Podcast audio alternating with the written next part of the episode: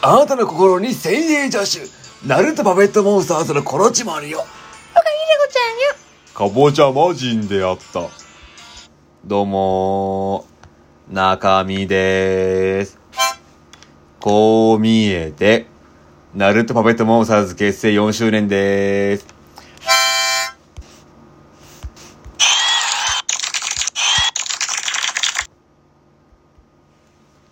お願いしますお願いしますお願いであったお願いよ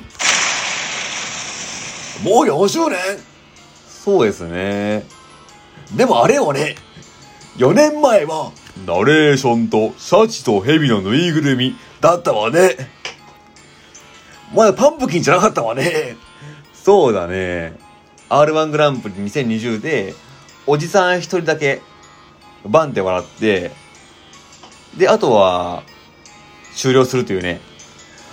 まあ、あの、当時フリーとアマチュア分けられたんですけど、プロになりすましていきました。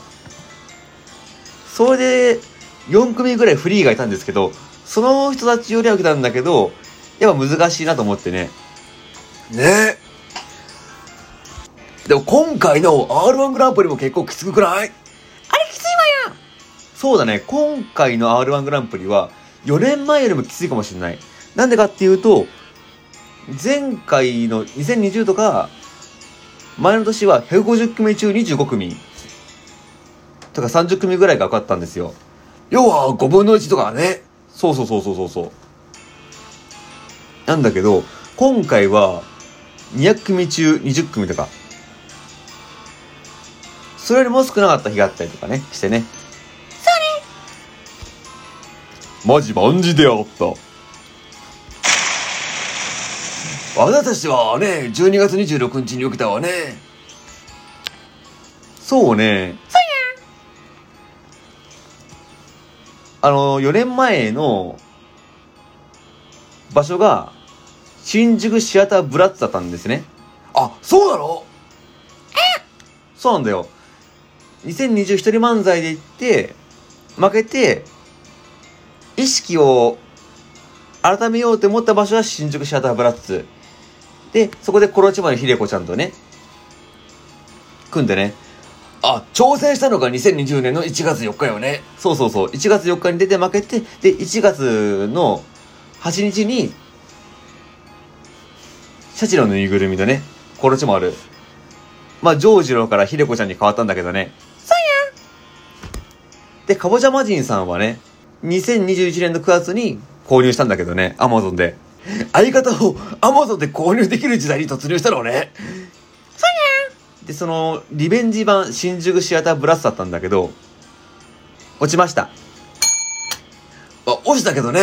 で、裏情報によると、どんなに受けてても、なんか事務所枠とかあるらしいから、フリーアマチュア勢はほとんど通んないらしいね。そうなのでこ今回は特に厳しかったんじゃないかなだそれ抜きとはいえね確かにね私らはね出たけどねそう僕とコロチマルで出たけどね私も痛かったわもう来年ね出ようね来年ね出るわよあと次のお笑いの大会ねそう裏情報とか抜きにしても大体70%から80%ぐらいの笑いそれ割と受けたもんね。うん、外さなかったから。今度、ひでこちゃんもいればね、強いと思うんだよね。ひでこちゃんの、ピニョンが強いよね。そうや。だから今、お笑いの大会探してるんだけどね。東京とかね。でも、たくさんの人に笑ってもらったわね。そう、プロの芸人さんにも受けたんだよね。ああ、その日ね。そうそう。結構笑ってもらえて、で、あの実力者も受けて、通んなかったですよね。なるほどね。まあ、それを今から話そうかなと思ってて、あの人もね、受けたんやーって。なるほどね。いや、それじゃあみんな、ゆっくりしていってねって、ゆっくり実況じゃないんだからパンパンパンプキン、パンパンパンプキン、レッツゴー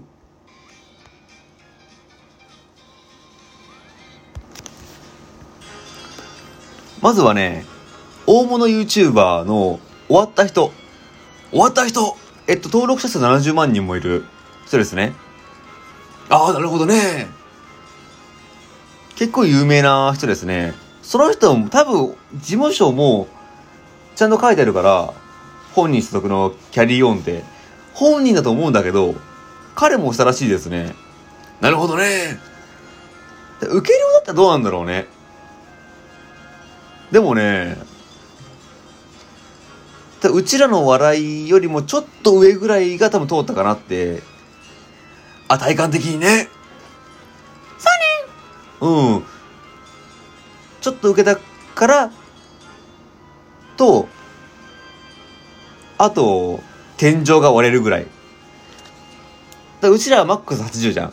あ、中身でね。 中身でね。で、85から120。で、そっちは受かるんだけど、多分その間じゃなかったんじゃないかなって。今、盛大に噛んだわね。これじゃ落ちるわよ。 うん、これじゃ落ちるね。ライブ一回も上がってないからね。そう、出てないわね。いや終わった人も出てないのかな、ライブ。あ、どうなるかしらね。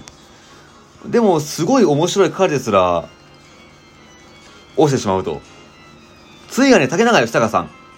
竹中さんあの、コンマ2センチというね。で、ベテラン芸人さんですよね。で、YouTube の登録者も2万人いて、で、舞台も結構上がってるというね。確かにね。で、見て思うんだけどさ、ライブうちら1回も上がってないじゃないですか。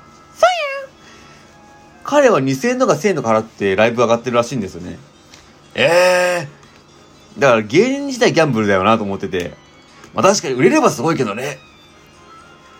でも彼の感想を言うと、えっとね、すごいなんか本人曰く滑ったらしい。ああ、まあ、体感的にいいよね。うん。うちらはついに70、80ぐらいの笑いをバーバーバーバーンって言ったけど、笑いがなかったらしい。ないんだからないんだからないんだからパンパンパンプキン、パンパンパンプキン、レッツゴーで、さっき動画見てきたけど、さっきの動画見ると、やっぱ、ライブでもあんまり受けなかったらしいよな。なあ、厳しいよね、その状況とかね。まあ私らのアルバムもそうよね。そうだね。場合によっては分かんなかったからね。本当に。で、次はピロキさん。あの、商店の人でしょさあ、明るくのんびり行きましょう。のね。明るくの雨に行きましょう。明るくのんびり行きましょう。なんで臨床してるのよいやー、でも彼もね、すごい面白いんだけどね、焦点の時に R1 出たら優勝するんじゃないって思ったんだけど、あー、でも調べてみたら2回戦ぐらいがマックスらしいね。あ、2回戦なかなか厳しいよなそうねねいやでもね、すごい面白いのは確かだからね。その面白い人でも、やっぱ通りにくいっていう。でもそのテレビ出てる芸人さんと多分、笑いの量だったら多分ほぼ同じだと思うんだよね。ああ、まあね。いやー、なかなか、厳しいなと思いつつ、ライブ一回も上がってないけど、そう竹中さんよりも受けてたっていうのは嬉しいよね。まあ、プロの芸人さんとかね、あと舞台踏んでる人よりも受けてるからね、嬉しいわね。静岡なかなかないからね、お笑いのね、ライブできる場所とかね。ないんだからないんだからないんだからそれでね、あとは、ドドリアさん。あの、ドラゴンボール芸人の、そうチーム近藤さんも、2回戦3回戦の常連なんだよね。うちらからしたらほんと実力者クラスの。ほんと実力者よねそうそうそうそう。で、その人も言ったんだよ、YouTube チャンネルで。R1 なんて大声で出せばわかるからって。言ってたけど、押したらしいからね。あー。多分もう時代も変わってきてると思うんだよ。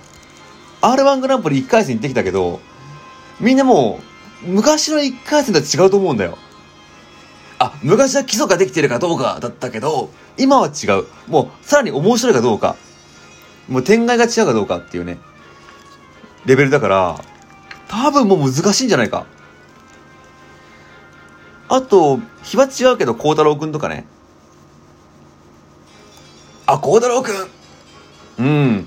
自分がライバルっていうかね、ラジオトーク始めるきっかけになったと孝太郎くんも押したらしいよね。あと、あの、舞台が狭いから、やっぱ、そのモニターも使えなかったと思うからね。なるほどね。あと、別の日だけど、ジンボボンジさんっていうね、前回準々決勝まで行った人も落ちるっていう。ベテランが入るとこんなレベル上がるのね。そうだね。なかなか厳しい。あと、同じ日に出た原隆さんとかね。原さんもね、 そうそうそうそう。原さんもね、押したからね。ネタ直前まで作ってなかったみたい。あ、作ってなかったので、直前でパンポキンくださいって言われたんだよね。え、それは嫌そうなんだよね。で、楽屋は案外ね、殺伐組と、のんびり組で、結構分かれてましたね。あ、確かにね。まあ自分は原さんが来て、一緒に写真撮ったからね。そうね。でも東京の芸人さんは借金多いなって。なんか借金の大半が、お笑いの経費とかね。厳しい世界ね。あ、終わり。ありがとね。